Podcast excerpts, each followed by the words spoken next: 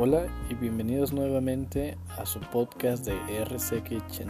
El día de hoy eh, conmigo, Alan Samir Rodríguez Cruz, estudiante de la licenciatura en gastronomía, vamos a hablar acerca de un poquito la línea del tiempo que ha tenido la, la cocina mexicana.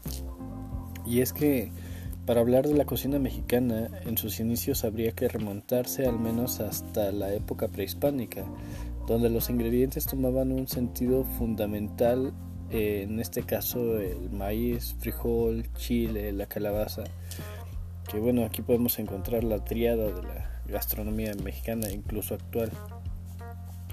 Y bueno, entre muchos otros, ¿no? No solamente componían la base de la alimentación del pueblo de la época, sino que cobraban incluso dimensiones espirituales dentro de su cosmogonía.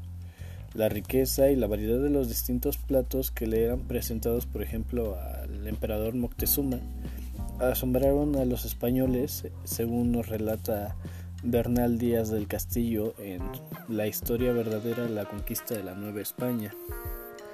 La época así llamada la conquista, aunque no me gusta el apelativo porque pareciera que solo aniquila y somete los valores y creencias existentes, pero en realidad, y a diferencia de otros tipos de ocupación territorial practicada, bueno, por otras potencias de la época, a lo largo de los siglos, de los siglos, los españoles también llegan a nutrir, este, a nutrir nuestra cultura y a nutrirse de ella.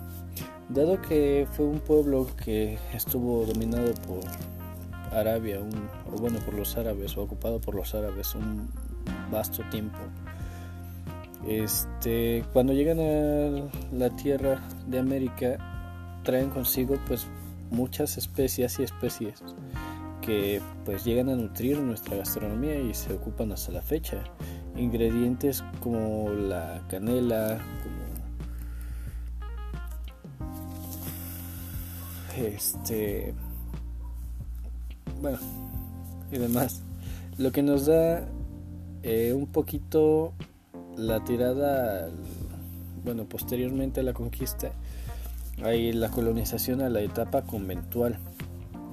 Es de hecho precisamente toda esta mezcla y llegada de especias lo que nutre nuestra cocina conventual y principalmente aquí en Puebla, eh, que es uno de los estados con mayor riqueza gastronómica y que además es uno de los estados con mayor riqueza conventual.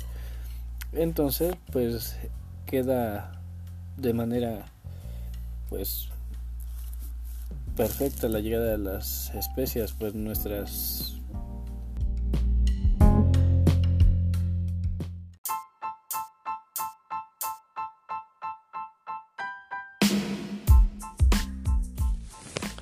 Bonjour, je m'appelle Alan Samir et aujourd'hui je peux parler d'un personnage que j'admire beaucoup, le chef mexicain Yuri.